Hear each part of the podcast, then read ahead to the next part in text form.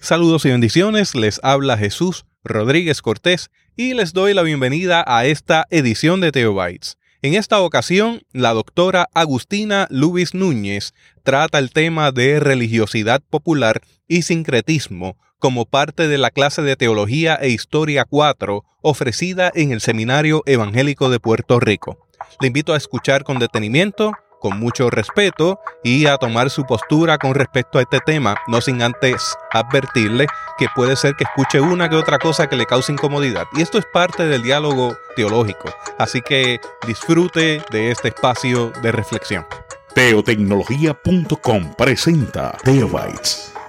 Vamos a hacer dos cositas hoy. Vamos a dar una introducción hablando un poco, conversando con ustedes sobre la revolución haitiana, porque vamos a estar trabajando ese tema Estamos en el Caribe francés todavía y vamos a estar trabajando el tema de la revolución haitiana esta semana, la semana que viene y la otra semana. Y va a haber una otra lectura que lo va a tocar porque es tan medular este asunto en la teología caribeña que vamos a estar hablando bastante de él.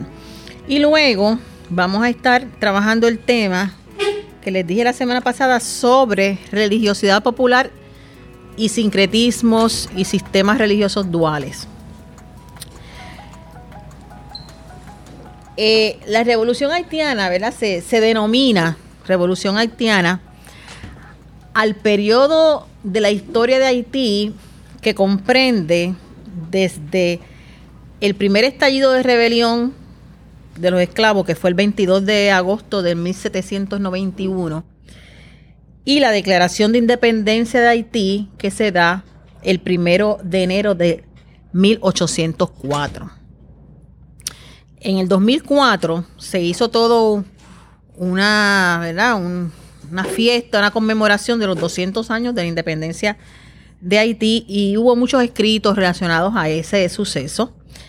Eh, la revolución haitiana es única en el mundo y cuando lean, como ustedes leyeron, y cuando lean la lectura de la semana que viene en español, que se trata del mismo tema, van a darse cuenta, eh, es única en el mundo, primero las consecuencias de la revolución son únicas. Haití, eh, llamada Saint Domingue, Haití, llamada Saint Domingue, que parece mucho a Santo Domingo, ¿verdad? Pues era el nombre de Haití. Se independiza de Francia con el nombre de Haití y deciden cambiar su nombre a un nombre más criollo, más nativo. ¿verdad? Es la segunda nación americana en independizarse del continente de América, eh, después de Estados Unidos, que fue en 1774, y se considera la primera república negra del mundo y una de las pocas rebeliones en el mundo de esclavos que culmina con éxito. La esclavitud como base de la economía es abolida a consecuencia de, la, de esta revolución. Los blancos, con muy pocas excepciones, son exterminados o expulsados del país, por lo que el país queda totalmente gobernado por negros y mulatos. La economía de las plantaciones, que era la base de, económica, ¿verdad? Y sin el sustento de la esclavitud, cae abruptamente y se sustituye mayormente esa economía por una economía de subsistencia, al estilo de África también.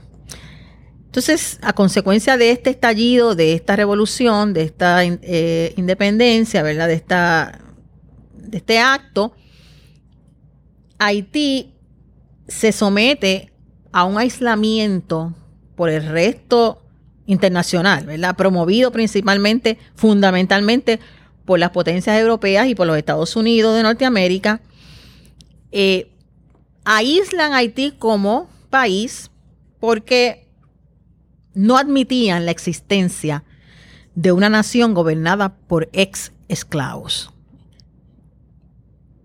¿Y por qué no admitían la existencia de un país administrado por ex esclavos, porque esto implicaba una amenaza a sus propios sistemas esclavistas. aunque Estados Unidos fue el primer país en América a independizarse, mantenía un sistema de esclavitud. Así que Estados Unidos conocer que hay unos negros allí en aquel lugarcito que lograron con éxito la liberación de la esclavitud, era una amenaza para el sistema esclavista eh, de los Estados Unidos. Y ustedes van a leer varios artículos aquí, principalmente uno que se llama An Unthinkable Story, una, historia impensable de lo absurdo que pudiera haber sido que esto ocurriera en la mente de la gente, los analistas, los políticos, el sistema militar, lo absurdo que, esto pudiera, pudiera haber sido real. nadie, era una, una historia impensable porque no era probable. O sea, no tenían la fuerza, no tenían un sistema militar, no tenían la organización, no tenían montones de cosas que son necesarias para ganar una revolución. Así que es una historia impensable. Y ese largo periodo de aislamiento, ¿verdad? Eh, provoca muchas cosas en Haití.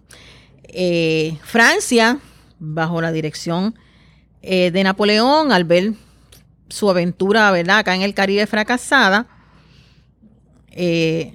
le vende Luisiana a los Estados Unidos, que también era de Francia, en 1803 y duplica el territorio de este país, abriendo el camino hacia la expansión hacia el oeste eh, de los Estados Unidos. Así que, básicamente, ¿verdad? Esta, esta, esta historia de que vamos a estar trabajando de Haití es una historia de racismo, es una historia de prejuicio. Tristemente, ¿verdad? Eh, eh, lo que nosotros hemos escuchado de Haití son otras historias. Eh, la abolición de la esclavitud, ¿verdad? En, Haití, en 1794, la primera.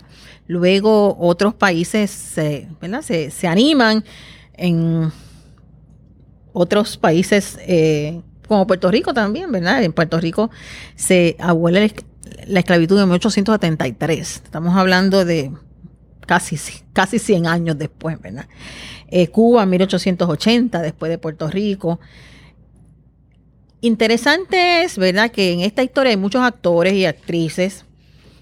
Y una de las cosas más importantes es que Haití, con todo y haber sido un país eh, liberado con éxito de la esclavitud, no ha sido un país que ha sido totalmente descolonizado. Y eso, eh, eso lo tenemos que evaluar. Eh, Haití es un país pequeño, de unos 27.7 kilómetros cuadrados y con una población de un, en un momento dado, ¿verdad? Antes del, del, terremoto del 12 de enero del 2010, con una población de 8 millones de, de personas.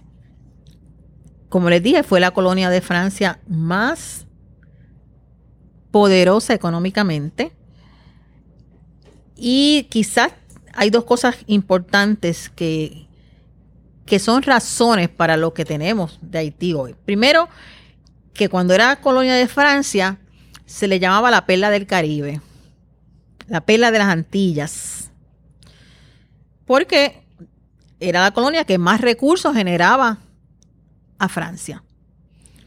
Como dato, el 75% de la producción mundial de azúcar provenía de Haití.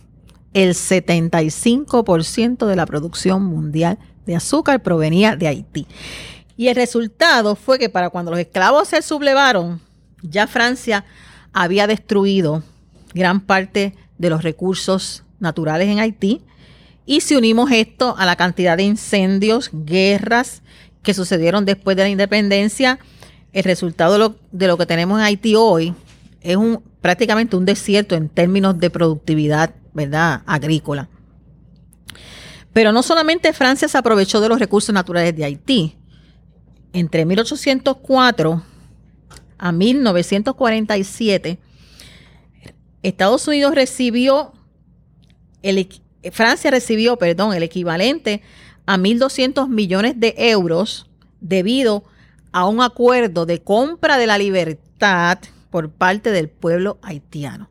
O sea, que el pueblo haitiano logra sublevarse, logra su liberación, pero tiene que pagar una indemnización a sus dueños y terminaron de pagarlo en 1947. el equivalente a 1.200 millones de euros. Así que eso también contribuye al empobrecimiento de este país. A cambio de todo esto, ¿qué, es lo que ha hecho Francia por Haití? Bueno, pues la pregunta se responde por sí misma cuando uno mira la situación socioeconómica de Haití. Eh,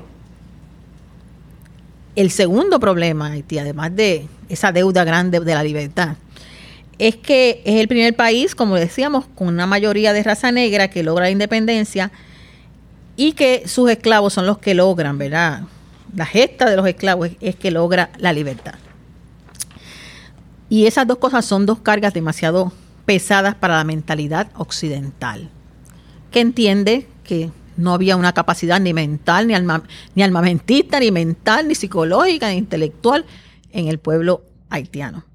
Así que la, la revolución haitiana ha sido dejada sistemáticamente afuera al lado en la mayoría de los libros de historia. Y todos los comentarios cuando se celebró el aniversario de los 200 años de, la revolución, lo que hablaban no era de la gesta, hablaban del miserable desarrollo y la pobreza extrema de Haití. ¿Por qué eso es lo que apuntaban? Porque el mensaje que quieren enviar, salud, es un mensaje claro, ves lo que pasa por sublevarse si se hubiesen quedado mejor, era cuando eran colonia del país europeo, hubiesen estado mucho mejor. O sea, ese es el mensaje, el análisis a 200 años de esta, de esta gesta. Pero la historia de Haití no puede comprenderse solita, ¿verdad? Sin analizar la influencia de los países que la han aislado de esta manera. Sin, por ejemplo, analizar la influencia de los Estados Unidos.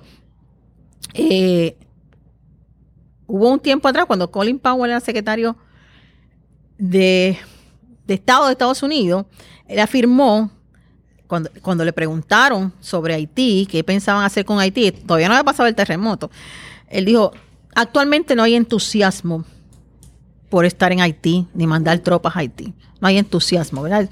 Eso es lo que dijo, más o menos en esas palabras las dijo Marcos Rubio, fue que dijo, en este momento no hay entusiasmo para que Puerto Rico sea Estado de Estados Unidos. Pues ellos trabajan la cosa por entusiasmo. Si están entusiasmados con algo, ahí nos vamos. Si no estamos entusiasmados, pues ahí ustedes pudranse como puedan. Este, o sea, eh, eh, lo que Colin Powell quiso decir, pues los haitianos arréglensela como puedan, que nosotros no estamos entusiasmados en este momento, en ese momento. Pero al señor Colin Powell se le olvida que su país ocupó y administró Haití de 1914 a 1934. Estamos hablando de 20 años que Haití estuvo administrada por Estados Unidos, el país más pobre administrado por el país más rico. Del 1914 a 1934. Y se le olvida también al señor Powell que Estados Unidos apoyó de forma implícita la dictadura de la familia Duvalier entre 1957 y 1986, no solamente cruzándose de brazos ante la matanza de civiles y opositores al régimen, sino también volteando la cabeza para otro, lado cuando la familia Duvalier desviaba los fondos concedidos por el Fondo Monetario Internacional y por el Banco Mundial, desviaba esos fondos a los paraísos fiscales donde mandan ellos los fondos, ¿verdad? Y a empresas creadas por ellos en los Estados Unidos. También se le olvida que la multinacional Walt Disney posee en Puerto Príncipe una de las mayores fábricas de textiles donde cientos de mujeres son explotadas y que otra gran empresa de su democrático imperio como es la Texaco no ha tenido ningún reparo en explotar a los trabajadores haitianos con largas horas de jornada y un salario miserable. Yo les voy a pasar una lectura de lo que pasa en Haití con estas mujeres que están trabajando una jornada de muchas horas. Los que han tenido conmigo otros cursos, por ejemplo, teología feminista, pues lo trabajamos en, esta lectura, en esa clase. Se la voy a pasar, pero cuando tengan tiempito, la lean. Por favor, este, estén. Pásaselas por ahí, por favor. Pero para es una lecturita de una página y dos páginas. Pero solamente le voy a decir que la candorosa Walt Disney paga dos dólares al día a sus trabajadoras en Haití por coser la ropa de Pocahontas, que en el mercado asciende a 584 dólares. Una pijama de Pocahontas tiene un precio final de 19.95 y la retribución que le corresponde a una obrera que lo cose en Haití es de 0.07 centavos. 0.07 centavos. Así funcionan las multinacionales en los países del tercer mundo y en Haití no es una excepción, al contrario, es la norma. Así que leanse eso con calma para que ustedes vean de qué estamos hablando. Porque dice el señor dijo el señor Colin Powell que en este momento no hay ningún interés, no hay entusiasmo por ir a Haití. Eh, así que la Texaco hace algo similar. La Texaco hace algo similar y se nos acaba de ir la luz. Ok. Bueno, Jesús, ¿qué vamos a hacer? Oramos para ver que Jesús, oramos a ver si tú sea la luz y viene la luz. Bueno, después yo te lo grabo con calma, tranquilo. Eh, bueno, tampoco han tenido reparo en construir barrios populosos en Haití, ¿verdad? Que es una de las, cosas más humillantes, donde la gente está muriendo de hambre. Eh, sí, lugares que viven los ricos de una manera increíble eh, y la gente tiene que vivir en lugares donde pasan decenas de tanques de almacenamiento de gasolina sin preocuparse siquiera por asfaltar el camino donde circulan sus camiones. Ese tipo, ¿verdad?, de, desempeño en Haití.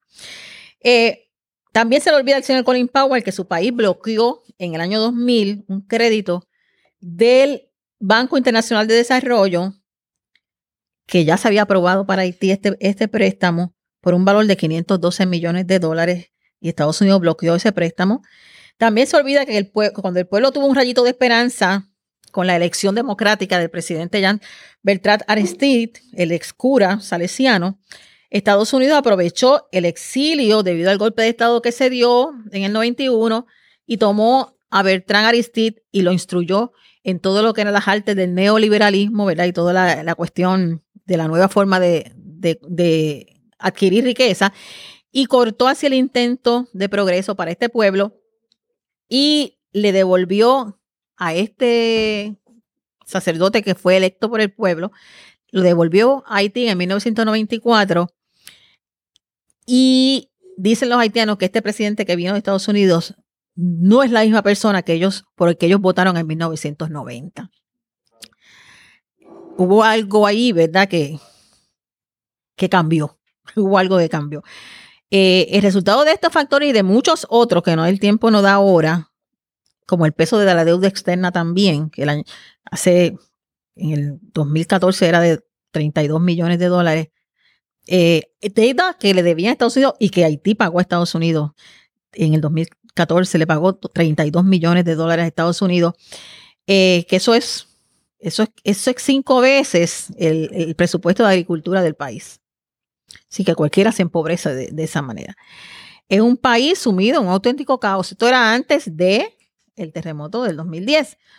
Un país que no contaba para nada, un país borrado del mapa, un país que estaba en, la lista de los países subdesarrollados, número 150 de 174 países, con una esperanza de vida al nacer de 49 años. Eso es lo más que dura un haitiano, 49 años. Con un 50% de analfabetismo, con un 54% de la población sin acceso a agua potable, Haití dice ese informe que está entre los países de máxima prioridad para alcanzar unos objetivos que son considerados indispensables para la vida.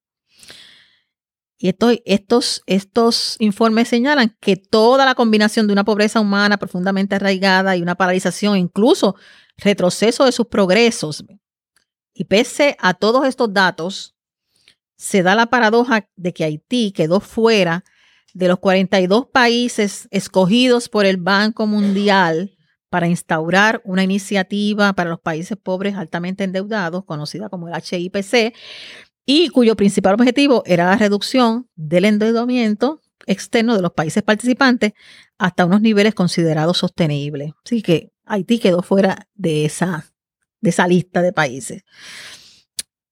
La mayoría de los problemas de Haití tienen una raíz claramente estructural que como un yugo que se impone hace muy difícil levantar la cabeza a cualquier país. Eh, esto es parte de la historia de Haití. Ahora, ¿cómo se explica esta historia en nuestras iglesias? ¿Qué es lo que pasa en Haití? ¿Qué dice Pat Robertson? ¿Qué dice Pat Robertson de lo que pasa en Haití? ¿Se acuerda del pastor? El evangelista Pat Robertson, que él explicó claramente, teológicamente, cuál es el problema con Haití cuando hubo el, terremoto del 2010. Eh, Haití le ocurrió este terremoto porque en el 1804, cuando se liberan del yugo de la esclavitud, ellos hicieron un pacto con el diablo que si les daba la libertad, ellos iban a adorar al diablo. Así que miren qué interesante que el diablo resulta mejor que Dios, porque el diablo les da la libertad y Dios les manda un terremoto que acaba con lo poco que tenían. Y los huracanes después. O sea, después, después, de, después del terremoto vino aquel huracán que fue terrible también, que todavía no habían ni siquiera podido mudarse de, las, de los toldos de de del campamento. La Universidad Adventista de aquí de Puerto Rico tiene en Haití todos unos terrenos, tiene una universidad ya, y dedicó desde el 2010, desde el, desde el terremoto, se dio todos los terrenos todos los terrenos alrededor de la universidad para que los haitianos hicieran sus, sus carpas, pusieran sus carpas ahí. Y cuando vino el huracán, todavía esas carpas están, están viviendo allí, todavía están viviendo ahí la gente. Estamos en el 2018, ocho años después.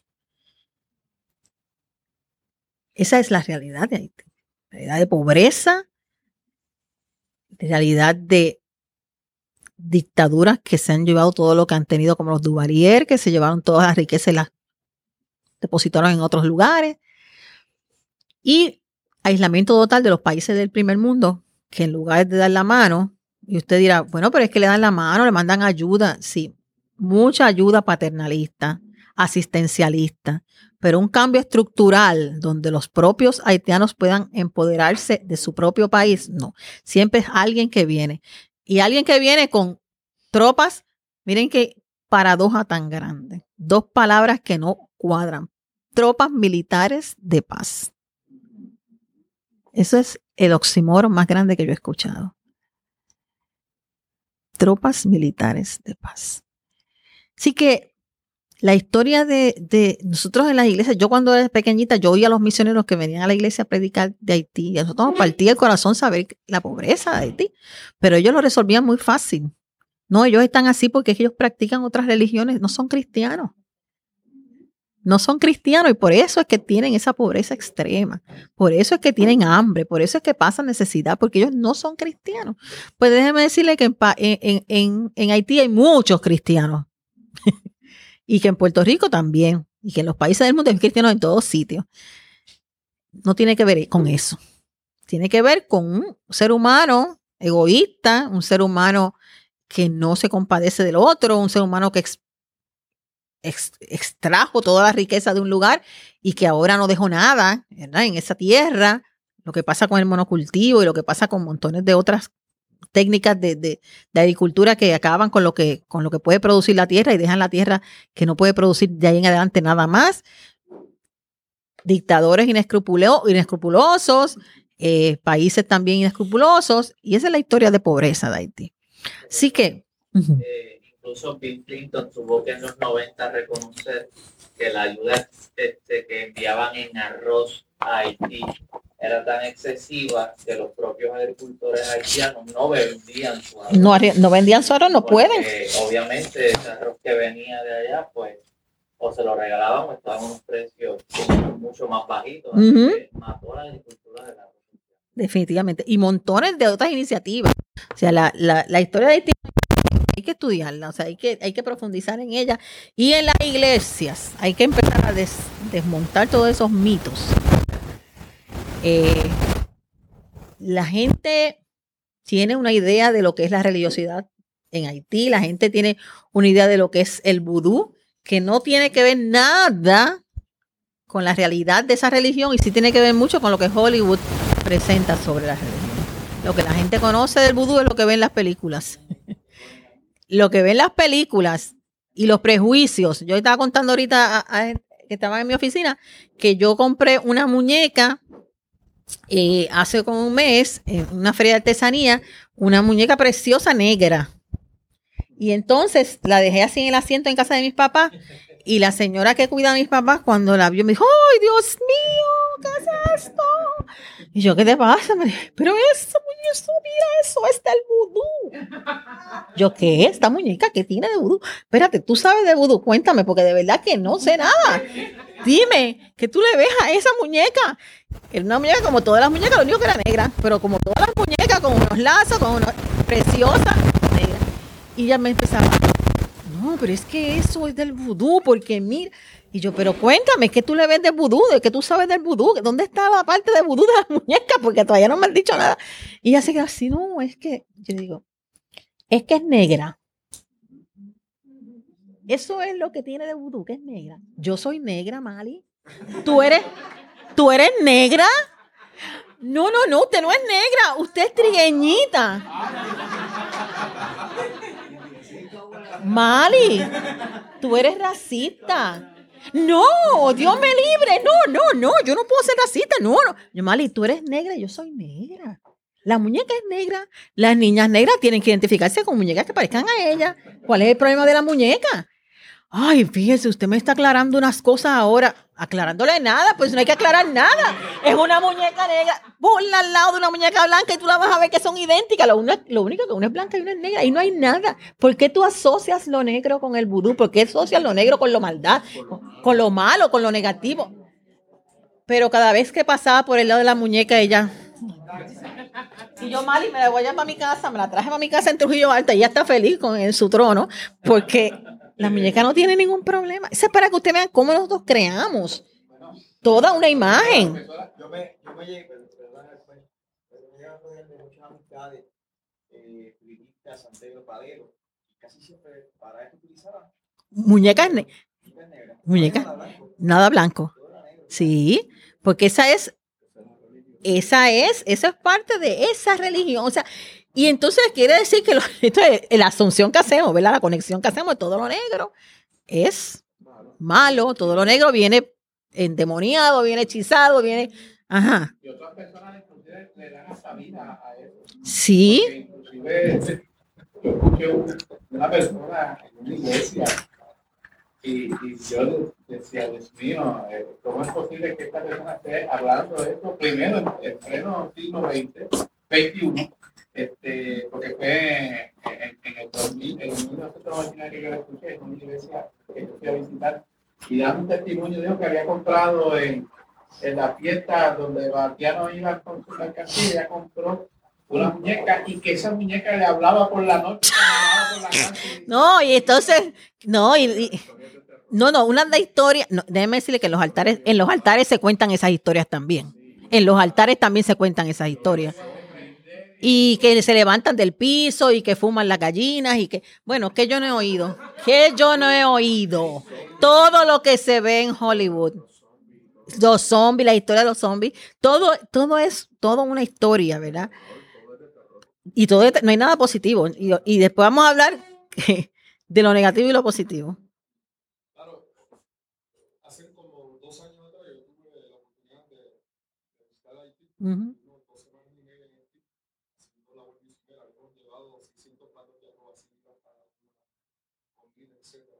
estar Uh -huh. no lo creen o no, lo puede vender hoy. Bueno, eh, no es que yo creyendo que las muñecas hablan. Dios, Dios, Dios, no quiera eso. ¿verdad? Visité por primera vez la tierra de Haití, una de las cosas que a mí me marcó, que yo lo he visto en películas, pero uh -huh. pensaba que eso era vida real, es que en uno de los puntos que se estaba dando, estaba este personaje predicando, y cuando él está predicando, una de, la, de las eh, vamos a llamarle bruja, no sé si es bruja o no, pero ella este, comenzó a levitar y no es que levitó algo de 6 centímetros, ni una pulgada. Literalmente lo que yo pude ver fácilmente eran como casi 4 o 5 pulgadas que ella se elevó y cuando se eleva ella llega hasta el altar sin caminar. Uh -huh. Eso es una... No, no, no, no, no, no. En cualquier religión del mundo eso puede ocurrir. Los cristianos, los sufís levitan, los cristianos, miren, aleluya. Miren, en todas las religiones del mundo se dan esos fenómenos porque son estados de la conciencia alteradas por razones. Puede ser por lo que te fumaste, puede ser por lo por dar 20 vueltas. Los sufíes porque dan vueltas. Los sufís levitan cuando empiezan a dar vueltas y vueltas y vueltas y vueltas y vueltas y vueltas. Se levantan del piso. Esos son. Pero asociarlo todo al poder maligno que puede estar detrás de algo. Eso es la cosa que uno dice. Porque. No, si un blanco. si es un blanco, es, es un sufí, es fancy, tú sabes. Exacto, pero si es un negro, entonces hay un problema ahí. Eh, eh, la cuestión, ¿verdad? Es como la cuestión de las lenguas, ¿verdad? Todas las religiones tienen ese fenómeno del hablar en otras lenguas. Esto no es cuestión de los pentecostales únicamente. En otras religiones también se hablan en otros idiomas y todo tiene que ver con ese. Yo no digo que en los pentecostales es un nivel alterado de conciencia, que puede ser también, pero son fenómenos que se dan naturalmente en otras religiones. No es exclusivo de cierta religión. Ahora, nos conectamos de nuevo para empezar el tema de religiosidad popular, porque voy a empezar ahora el tema de religiosidad popular. Yo creo que quizás podemos tener suerte y nos podamos conectar. Pero una de las cosas, ¿verdad?, que nosotros sufrimos ha sido ese, ese, y no solamente, miren, la esclavitud no fue, no fue, la esclavitud, se declaró la abolición de la esclavitud pero no significa que esa declaración haya provocado la abolición de la esclavitud. O sea, ya no es legal como era anteriormente, pero la esclavitud de los haitianos sigue todavía hoy presente, 2018, cuando, cuando veamos, mira, tengo esta tita aquí. Tita, tú tienes iPhone ahí. Cuando veamos, ¿no está, está grabando esto ya? Ah, gracias. Cuando veamos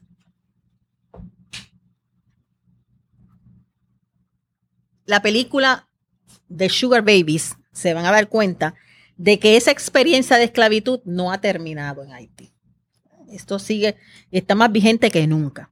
Pero vamos a trabajar entonces hoy con ese preámbulo de la situación de Haití que los ayudará a leer mejor la lectura de la semana que viene Vamos entonces a entrar a hablar, continuar lo que estábamos hablando la semana pasada. La semana pasada hablamos de las teologías contextuales y cómo se trabaja esto. Y hoy vamos a hablar de otro fenómeno al que hay que tener mucha atención cuando uno quiere hacer una teología contextual y es a la religiosidad popular y al sincretismo dentro de estas comunidades. Desde fines del siglo XX se ha visto un resurgir de un interés teológico en todo lo que tiene que ver con las formas de expresión de lo que se llama religión popular. Lo que nosotros llamamos religión popular, por mucho tiempo, era reducido por los teólogos o era, eh, no era tomado en consideración por los teólogos como una manera genuina de expresar la fe. Eh, al contrario, eh, lo que era religión popular tenía que, que ser convertido tarde o temprano a una forma más sofisticada de entender la fe o de entender el evangelio. Esa era la meta, ¿verdad?, de, la, de hacer misión. Que esa práctica que llevaban a cabo la gente, que se alejaba mucho de la práctica oficial, en algún momento se convirtiera en, una, en algo más sofisticado. Y para muchos eh, teólogos y teólogas, por mucho tiempo, todo lo que tenía que ver con la religión popular, como lo es las procesiones, las peregrinaciones a lugares, las devociones, eh, se creyó que eran actividades que iban a pasar de, moda, ¿verdad?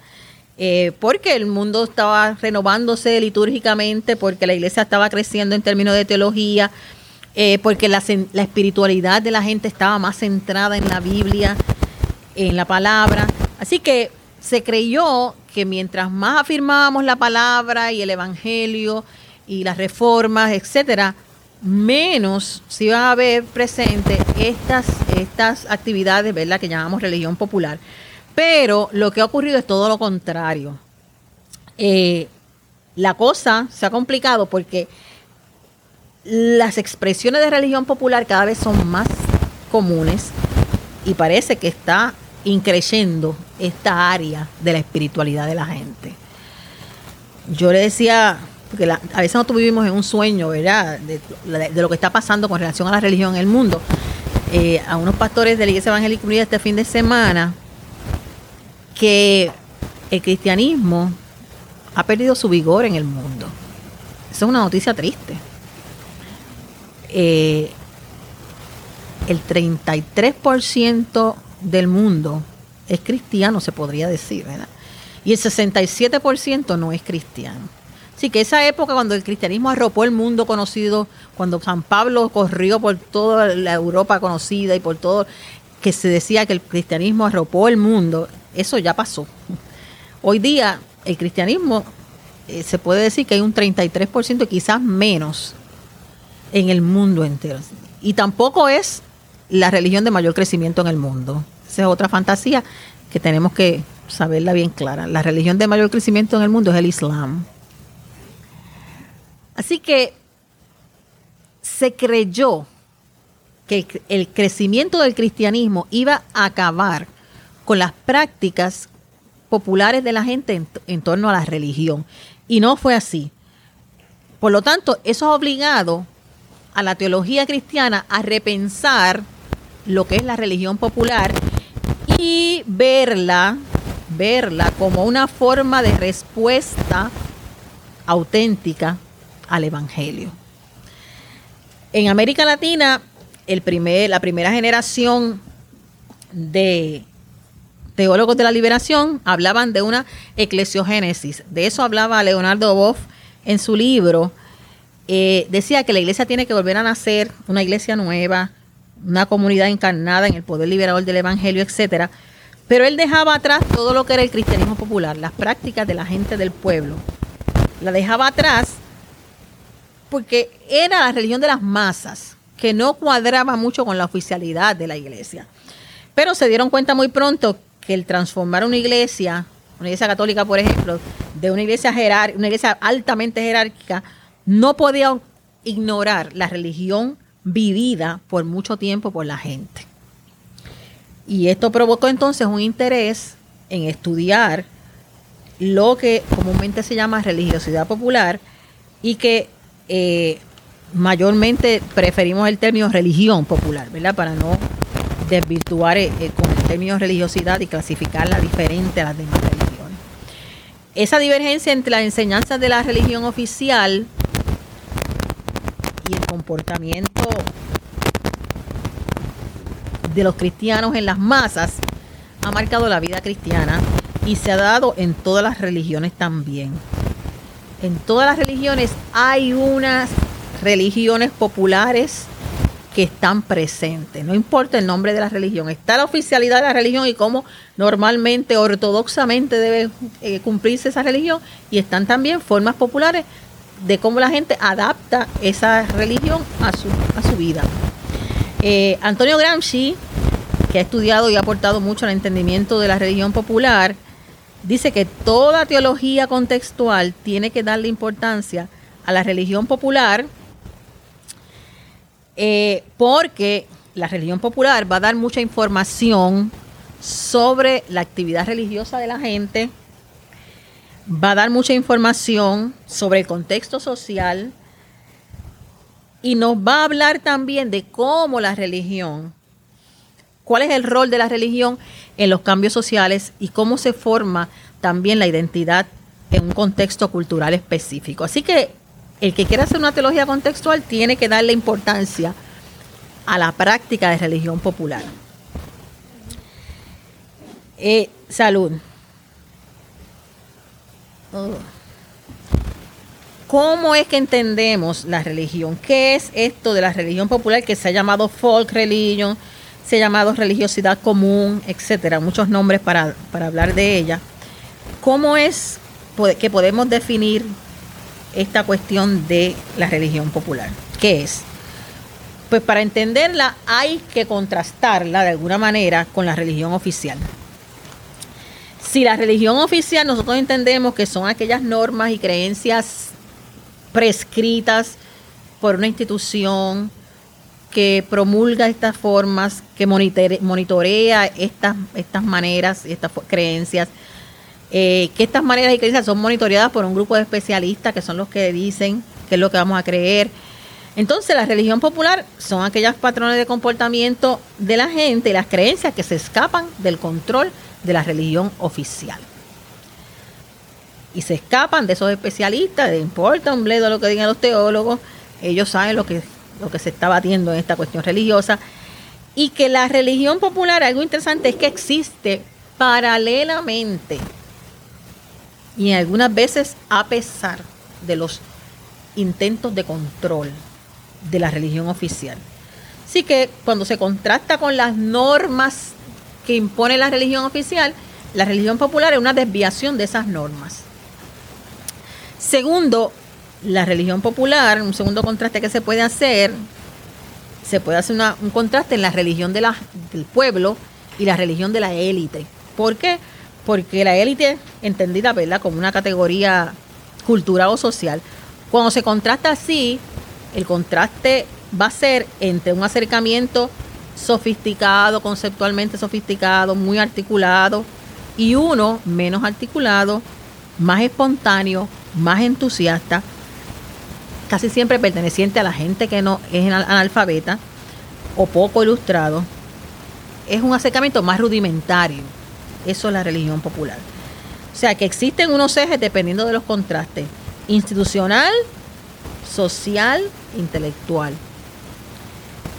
Es importante también señalar que para quienes eh, la religión popular es un problema, no es para la gente que la practica. Ellos son felices practicando su religión. Para quienes la religión popular es un problema, es para la religión oficial. ¿Por qué? ¿Por qué ustedes creen que es un problema para la religión oficial? El control es una amenaza, el control, eh, la ven como una expresión inferior.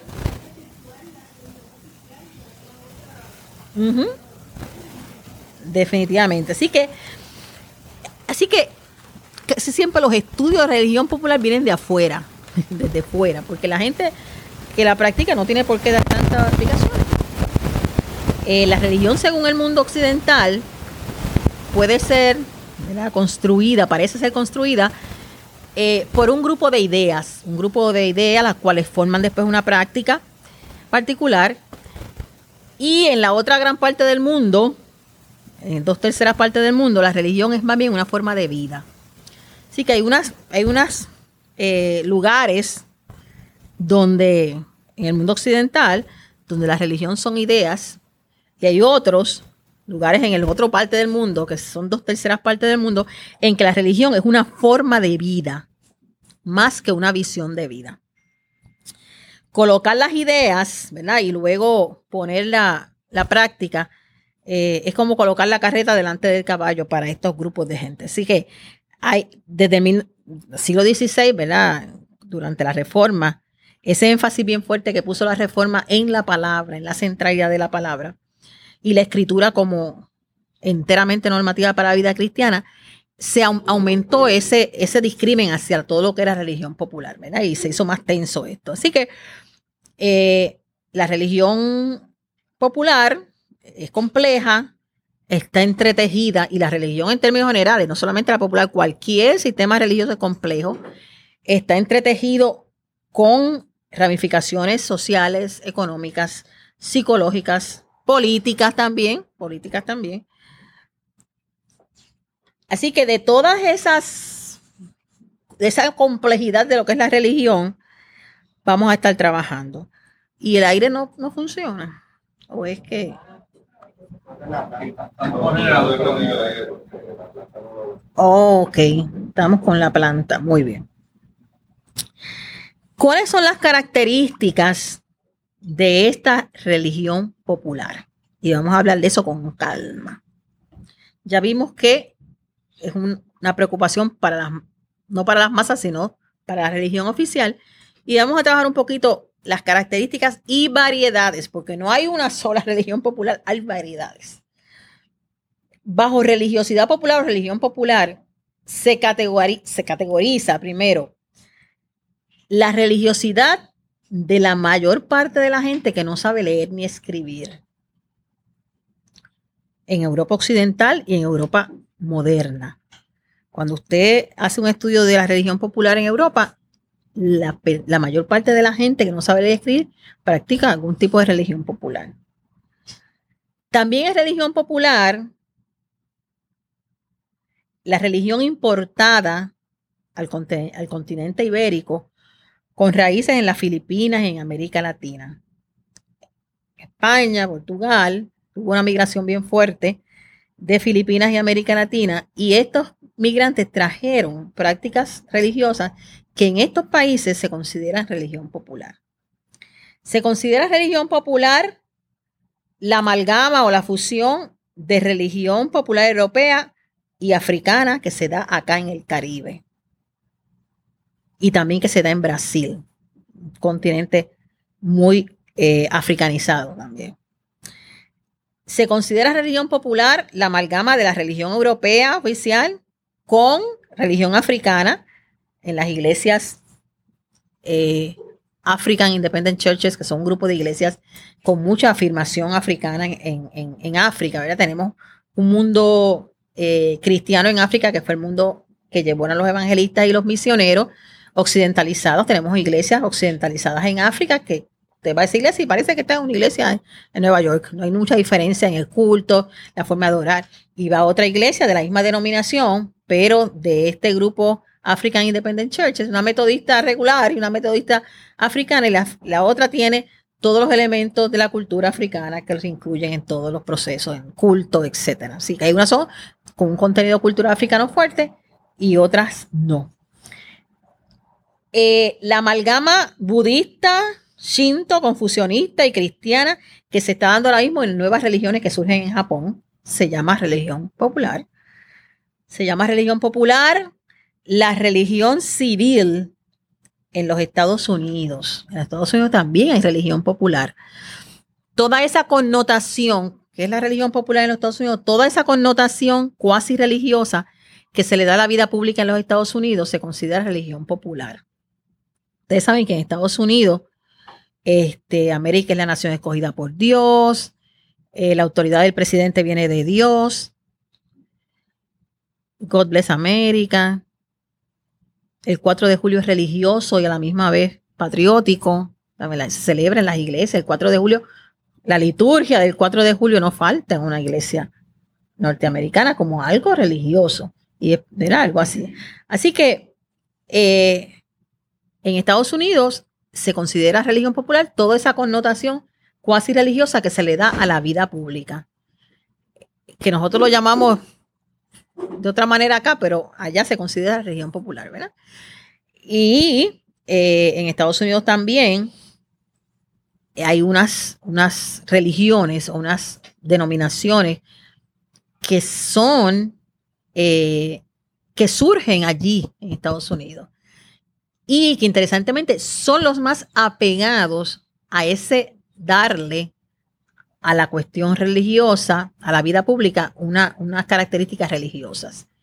En este caso, los más apegados a hacer eso son los mormones, porque es una, denominación que surge en Estados Unidos, eh, los adventistas del séptimo día, los pentecostales también en Estados Unidos, son los más aferrados a ese concepto de religiosidad popular como se da en los Estados Unidos.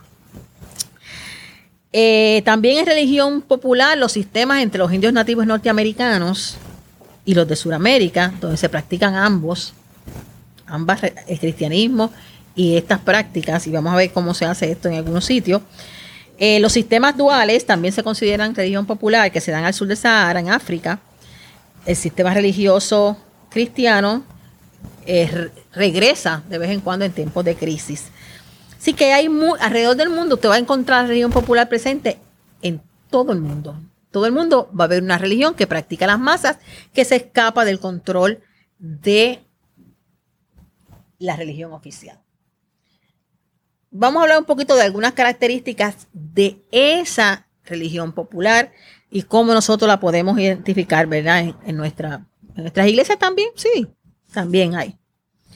Eh, el, concepto de Dios, por ejemplo, el concepto de Dios en la religión popular es que Dios es providente. Dios inmediatamente, eso es en el acto, te da el castigo o la recompensa.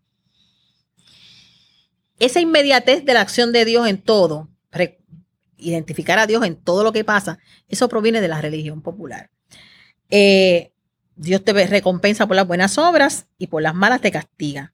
Así que Dios a la misma vez que es bondadoso, también en la religión popular Dios es vengativo. Dios es vengativo. Así que los hermanos de la iglesia sacan esa idea de Dios vengativo de la religión popular. No es del texto bíblico, ¿saben? Es de la religión popular.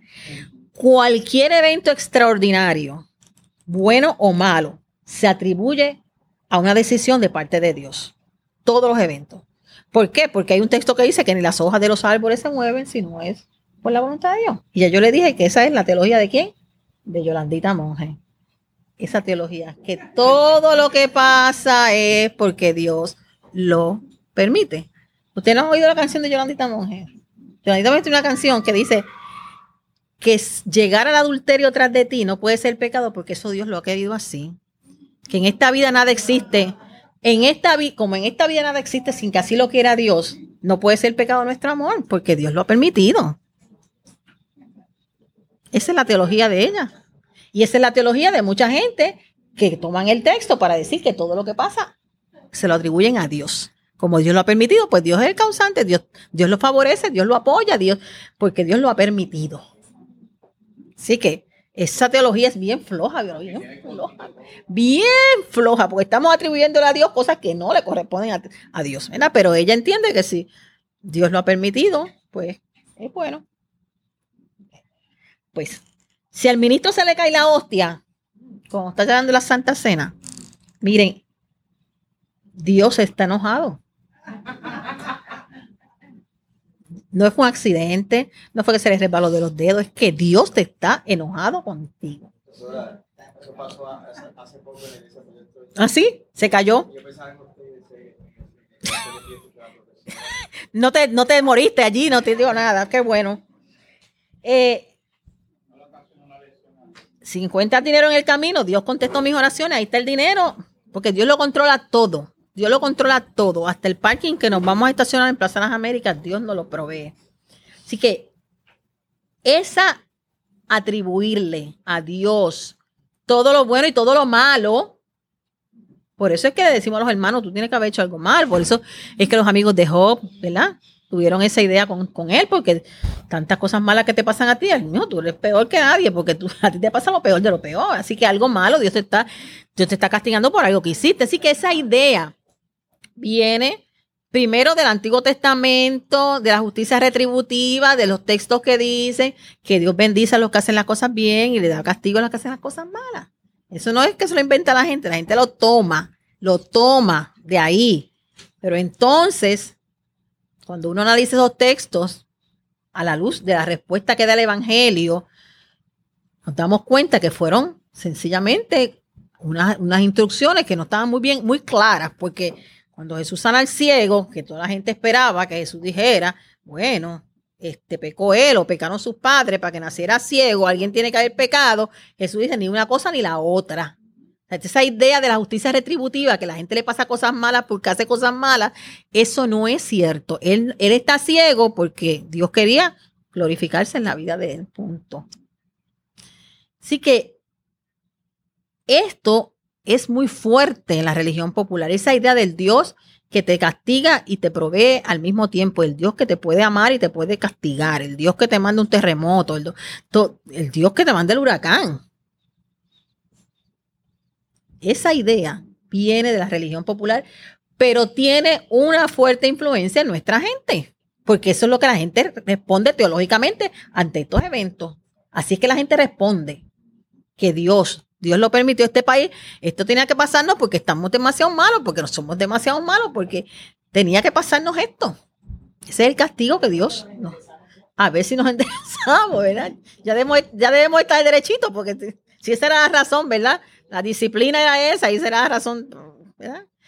¿Qué otra cosa hay en la religión popular importante? Los mediadores. Miren, a Dios nadie se le puede acercar directamente según la religión popular. Por eso se necesitan mediadores. Mediadores, y para eso está Jesús, pero también está María, está el niñito Dios, están los santos reyes, porque en ningún lado los reyes son santos, menos en Puerto Rico, ¿verdad? La religión popular de Puerto Rico son los tres santos reyes, porque ellos también se convierten en mediadores. En la religión popular, ellos son mediadores. Eh, a Jesús no se le considera igual a Dios en la religión popular. Así que Jesús es un mediador que va a interceder ante Dios, porque es más bondadoso que Dios, la idea de, de Marción, ¿se acuerdan? Está muy ahí también. Jesús más bueno que Dios, pues él se convierte en un mediador en la religión popular. Eh, María va a ser la más popular de las mediadoras, porque María es la madre que entiende, la madre compasiva, amorosa, que entiende. Por eso, en donde quiera, en Portugal, por eso se aparece en México como la Guadalupe, por eso la Aparecida en Brasil, por eso Fátima, la de Lourdes, eh, la de Medjugorje por allá en, en Bosnia, Herzegovina, y aquí en Puerto Rico tenemos la nuestra también. ¿Cuál es la nuestra? La del Pozo. Así que en todo lugar hay una mediadora, y María es mediadora. No es que son muchas vírgenes, es la misma, la misma virgen, pero con diferentes nombres, el sitio donde se apareció y diferentes, ¿verdad? Así que esa, esa mediación es muy importante. Esa mediación es muy importante para el acceso a Dios. Y déjeme decirle que nosotros en las iglesias trabajamos esa mediación. No le llamamos María, pero le llamamos el pastor eh, Eddie. Si el pastor Eddie no fue a orar por los, el enfermo que estaba en la casa, ni se cura, ni nadie ha ido a ver a ese paciente. Es necesario esa mediación, porque él es el pastor y no, o el cura o el que sea. O sea, eh, eh, hay una persona que tiene que mediar entre, entre mi necesidad y Dios. Nosotros hemos reemplazado a María, pero tenemos nuestras Marías también. ¿verdad? Tenemos nuestras Marías. Y nuestras Marías son la gente y los líderes. Y aquí, o sea, y, usted puede tener un líder que vaya a hacer una oración poderosa y, y resuelve el problema, pero todavía esa persona sigue existiendo, que nunca el pastor fue a verlo, o sea, la iglesia no vino a verlo, o sea, e, y es que necesita esa mediación, porque ven el pastor como esa figura que está más cercana a Dios, que también proviene de la religión popular, y Dios lo escucha a él. Exactamente. Acuérdense que la gente que viene a la iglesia de nosotros no vinieron del cielo, vinieron de una cultura con una fuerte presencia de religión popular, y muchos de la iglesia católica romana, donde la religión popular también ha sido muy fuerte. Así que la mediación es una característica, característica de la religión popular. Los santos, usted no se imagina, los reyes son dos o tres, pero santos de todo tipo, de todo tipo, de todo tipo. En Loíza, por ejemplo, donde hay una fuerte presencia de religión popular, en Loíza, cuando se celebran las fiestas de Loíza, el Santiago Apóstol, hay santos para todo el mundo nadie se queda sin su santo, porque entonces no tiene acceso. Está el santo de los niños, el santo de las mujeres, el santo de las locas, el santo de... Santo Quirindongo es el de los locos, ¿verdad? De las locas. Qué sé yo, el santo de, todo el mundo, y todo, todos los días le saca un santo de una casa que pernocta ese santo todo el año en esa familia, que, lo guarda ahí hasta que llegue el día de la fiesta y sale a la calle, identifica a los niños, y falta a los negros, y las mujeres, etcétera, etcétera. Eh, otra cosa importante en la religión popular son las celebraciones. Fuerte dimensión comunal, celebraciones, las procesiones, los aniversarios, las fiestas al patrón, protector, las oraciones, muchas asociaciones de actividades devocionales también. Eh, esto más bien, hay una, una actividad pública que se da, pero también hay una actividad muy privada y muy secreta que se da en las casas, que da en los cuartos, en las habitaciones, sus altares, ahí están. O sea, mi abuelo era católico romano, pero eso era de, bien católico, pero él tenía su, su altar en el cuarto. Era un muñequito que él vestía de blanco, tenía ahí el rosario, para que el muñequito no tiene que ver nada con su cristianismo, ¿verdad? Con su catolicismo romano, eso viene de la religión popular. Y hay de nosotras que entráramos a ese cuarto y tocáramos el muñequito ese. Eso era algo intocable. Así que eso es parte de esa religión popular. Eh, culto personal, privado, altares, búsqueda de favores por esos objetos, objetos, aceites, reliquias, medallas, aguas, cenizas, cosas concretas, tangibles. La religión popular requiere de cosas tangibles que los conecten con su espiritualidad. Sacrificios. Y vamos a hablar de los excesos de la religión popular también, ¿verdad? No todo es, ¿verdad? Hay que identificar los elementos de vida y los elementos de muerte que hay en todo. Un estudiante discípulo de Cristo, una pastora discípulo de Cristo, me decía a mí hace muchos años, empecé a dar clase aquí, que su papá la vistió con un hábito desde que fue a la escuela hasta sexto grado. Todo el mundo, las niñas con su uniforme, ella con un hábito. Ella sufrió todo eso. ¿Y por qué eso? Porque el papá hizo una promesa que si pasaba tal cosa, él iba a vestir a su hija con un hábito todos esos años. ¿Por qué no se vistió él, verdad? Él fue el que hizo la promesa. Pues así de abusivo puede ser. Así de abusivo puede ser. Así de abusivo puede ser. ¿Eh?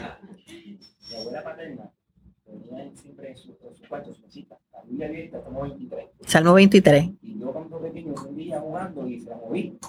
Mm. Cogí una pela. Sí. Y ella era cristiana, ¿verdad?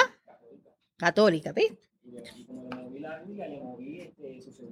Sí, déjeme decirle que nosotros, nuestros hermanos, también tenemos la Biblia como un amuleto, como así. Esto viene de la región popular.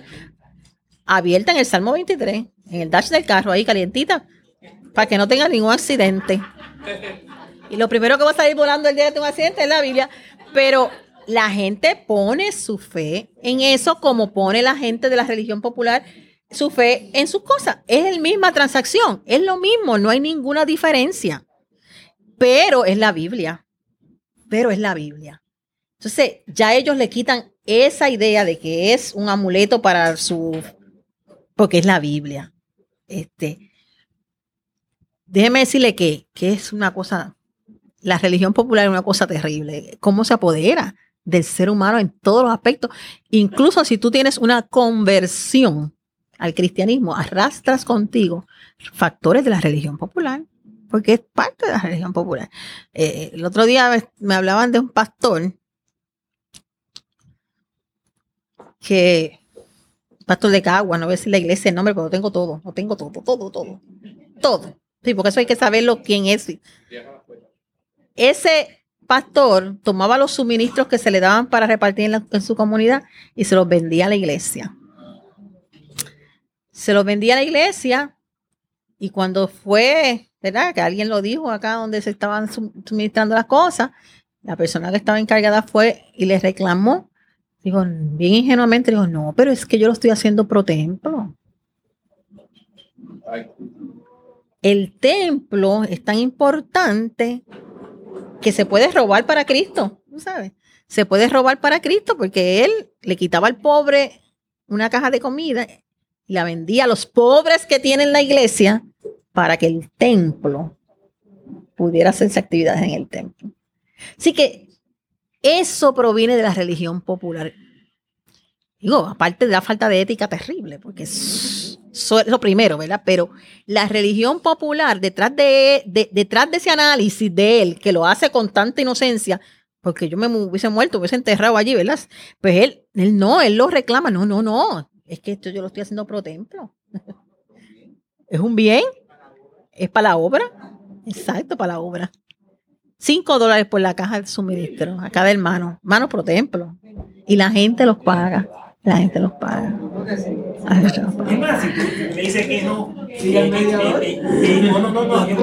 Sí, yo doy diez, dice otro. Doy diez más. porque no entienden la cuestión ética detrás. Y ese razonamiento no se hace en la religión popular. Se cumple. Punto. Así que las actividades, los aceites, las cenizas, todas esas cosas, ¿verdad? Son parte de esa, de esa religión popular.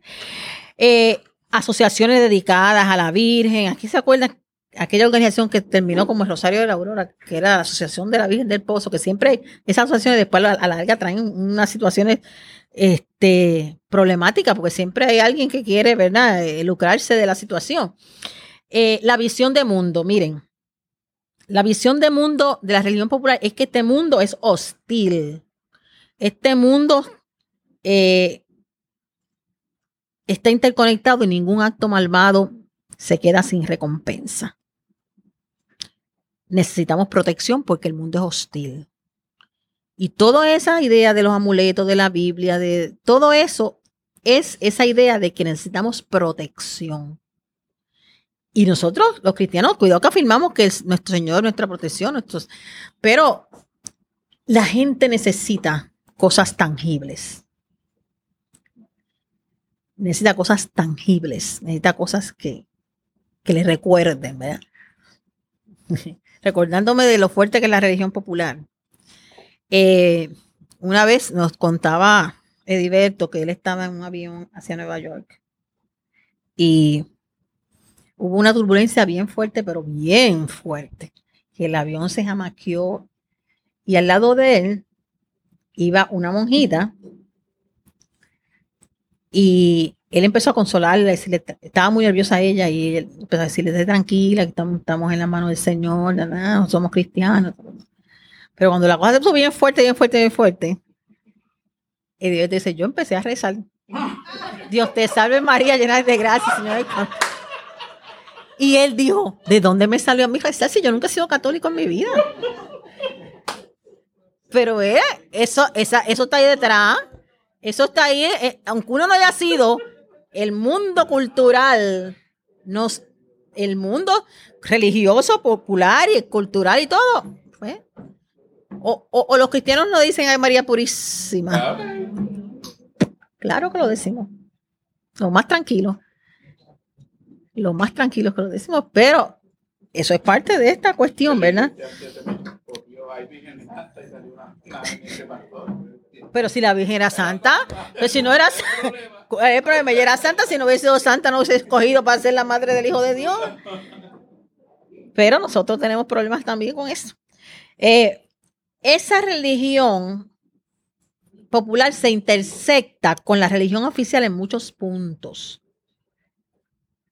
Pero para la gente que practica la religión popular, los altares son más importantes que el templo. Esa comunión que pueden tener en ese altar esa espiritualidad que pueden vivir en ese altar y esas promesas que ellos hacen en esos altares son más importantes que el templo mismo. Nosotros tenemos mucha gente en nuestras iglesias que son, tienen la, tarjeta de membresía y, cumplen y van a la iglesia y cogen escuela bíblica y a la misma vez están afianzados en esta otra cosa. Por si acaso. Por si acaso por si acaso. Mi mamá era pentecostal, es pentecostal, ella no está enferma, ¿verdad? Pero ella, pentecostal de la cabeza a los pies. Cuando nosotros nacimos teníamos una manita de azabache puesta. Y yo veo la foto con mi manita de azabache y yo le pregunté, ¿vi qué es eso que tenía yo ahí puesto? Me dice una manita de azabache. Mami, ¿tú creías en eso? No, mía, pero eso, por si acaso. Por si acaso. Eso proviene de la religión popular, está ahí, está ahí. Tengo una tía que ya es igual que tu mamá, que pentecostal, pentecostal, ¿verdad? Y hoy me asombré cuando fui a visitarla, que es toda la bella, fui a visitarla, tiene que ya casi para los 90, pero la señora de caminar. Y cuando llega a casa, voy a la cocina, veo que tiene un vaso de agua al en un plato. ¿Qué? Y ella me dice, no, no, es que a mí no me gustan los fuertes vientos acá lo otro, y tú sabes, y Usted no sabe lo que hay en esos cuartos, en esas habitaciones. Esas habitaciones tienen que ser limpias cuando el pastor viene a orar por, por el enfermo que está, porque ellos tienen también su otra manera alternativa de bregar con la cuestión espiritual y la cuestión religiosa. Eh, Yo aquí no estoy haciendo un juicio de valor, ni si es bueno o si es malo. Eso es parte de la cultura que está ahí y que tenemos que reconocer que está ahí y no jactarnos de que tenemos la más pura de las religiones, porque ninguna de las religiones es pura. Siempre es una amalgama con algo. ¿verdad? Qué bueno que Dios entiende todo eso, la, realidad humana y la necesidad que tenemos los seres humanos de hacer esas cosas, porque al pueblo de Israel muchas veces le dijo, mira, mi hijo, coge una piedrita y ponlas ahí, para cada vez que yo pase por ahí te acuerdes que yo te libré de aquí, que por ahí pasamos en seco y tú levántate esta cosita allá y la otra cosa acá para que te recuerde. O sea, Dios bregaba con el pueblo de Israel. ¿Cómo interpretar la religión popular? Bueno, continuamos trabajando el tema de la religión popular y las características generales. Eh, decíamos ahorita, ¿verdad? Que, que la gente necesita algo tangible. Y estábamos ahorita hablando, estaba en el break, hablábamos con Carmen Guales, que está contando de una experiencia de una casa también que fue a visitar, que encuentra montones de cosas que ella jamás pensó que iba a ver en esa casa, una hermana de la iglesia. Pues ahí estaban, ¿verdad? Eh, y, y eso va a pasar. Y, y esa influencia, acabo de encontrarme con Ediberto y ya le confesé que hablé de él aquí en la clase. Y me dijo, no, no fue una católica, fue una judía que me dijo, Reverend, pray, pray. Y él empezó, y él empezó, dio el Padre Nuestro y siguió, Dios te salve María, llena eres de gracia. Así que es peor, el, el cuento es peor, porque era judía la señora que estaba al lado y le pidió que orara al reverendo metodista. Profesora, es que Heriberto tiene cuatro historias porque Sí, él tiene. yo lo vi a uno que yo voy con usted. Este, él, él, él fue a, a una misa de una compañera. Ah, sí, el velorio que no, que comió, tomó la comunión en el velorio católico, sí. Y el, el- arzobispo casi nos mete preso a todos, sí. sí, sí. y se levantó y tomó la comunión allí. Y todos tuvimos que seguirlo, imagínese usted. Bueno, pero nada, eh, ya me confesé para que no vayan con el cuento y después me... La religión popular está en nuestras expresiones de fe. Eh, si ustedes recuerdan, no sé si recuerdan, porque ustedes son todos dicen que son jóvenes. eh, el evangelista Gigi Ávila tenía una revista que se llamaba revista La Fe en Marcha. Y ustedes saben que el ministerio de Gigi Ávila es un ministerio de oración por los enfermos, de sanidad. Y entonces, eh, aquí en Puerto Rico se usó mucho, un tiempo, Oral Robert, Fierro, todos estos evangelistas que trabajaban el, tema de la sanidad, eh, utilizaban lo que eran los paños ungidos, que le mandaban a la gente un sobre, la gente, aunque no estuviera en la campaña, no fuera, podía recibir un pañito ungido, un pañuelo ungido, y con eso se lo ponían en donde estaba enfermo, qué sé yo. Este, otros, eh, ponga su mano sobre la radio, que vamos a orar por los enfermos, o sobre el televisor, ¿verdad? Esa cuestión del punto de contacto. Eso viene de la religión popular. Dios no necesita ningún punto de contacto. Somos nosotros los seres humanos que necesitamos los puntos de contacto. Pero que esto puede rayar un poquito más allá porque el evangelista Gigi Ávila, en un momento dado, como él vio que su, ¿verdad? que su ministerio era tan, tan abarcador, él hizo algo interesante y fue que tomó una foto de su mano y la puso en la revista La, La Fe en Marcha. Y le decía a la gente que pusieran su mano encima de la mano de la foto para recibir sanidad. ¿Se acuerdan de eso? Digo, los más los mayorcitos se acuerdan de eso. Este, mira, Enrique dice, no, los mayores no, yo no soy tan mayor. Está bien, Enrique. Está bien. Pero, o sea, eh, si algo tenía Gigi Ávila, ¿verdad? Era, él no era teológicamente muy coherente en algunas cosas, pero era un santo. Y una persona muy humilde. Y tan pronto alguien le dijo a él que eso podía ser interpretado de una manera como supersticiosa, o sea, una foto de una mano, poner la mano ahí, él quitó la mano de la revista La Fe en Marcha. Inmediatamente la quitó. Pero fíjense cómo viene la cosa, cómo la cosa llega a este tipo de, ¿verdad? Cómo llega a este tipo de, de, de- de situación que, que puede rayar en esa cuestión en, en algo hasta supersticioso, ¿verdad? Pero eso viene de la religión popular. Cuando uno lo ah, se analiza, la gente necesita puntos de contacto, la gente necesita aceite, la gente necesita paños ungidos, la gente necesita cosas que le recuerden la presencia de Dios y algunos objetos son revelatorios y otros pues son sencillamente símbolos, ¿verdad? Eh, cuando yo me enfermé, hace como tres, cuatro años que me, enfermé de cáncer de seno, una amiga mía católica me trajo un, una, una, una frazada muy bonita que tejen unas mujeres católicas a las mujeres que han tenido cáncer de seno, una frazada muy linda para que lo utilizara si me daba frío, cuando fuera a tomar la radioterapia, etcétera. Y dentro ahí había una oración y un rosario. Y entonces eh, yo pues lo recibí con mucho agrado porque, o sea, si algo que, que yo no haría más nunca es eh, lastimar a alguien por lo que cree, ¿verdad? Porque tampoco me gustaría que nadie me lastime a mí por lo que yo creo. Así que yo se lo agradecí y todo, y lo tengo allí en mi casa. Así que si algún día van, lo van a ver en una esquinita de mi cuarto, yo lo dejé ahí guindadito, es un regalo. Eh, yo no tengo ninguna idea de que, de que Rosario hace nada, pero el verlo nada más allí me recuerda el cariño de alguien y la preocupación de alguien por mi salud. Y eso cuenta mucho. Tan sencillo. Así que la religión popular se puede manejar en tanto y en cuanto. No sea algo que haga daño, que lacere en algo la sensibilidad de la gente, la dignidad de la gente. Le invito a compartir este episodio con otras personas que usted sabe le será de gran bendición este tema, como lo fue para su vida y para la mía. Hasta aquí esta edición de Teobytes. Gracias por darnos el privilegio de llegar hasta ustedes a través de las redes informáticas. Será hasta el próximo episodio. Que la paz y la gracia de nuestro Señor Jesucristo sea con ustedes.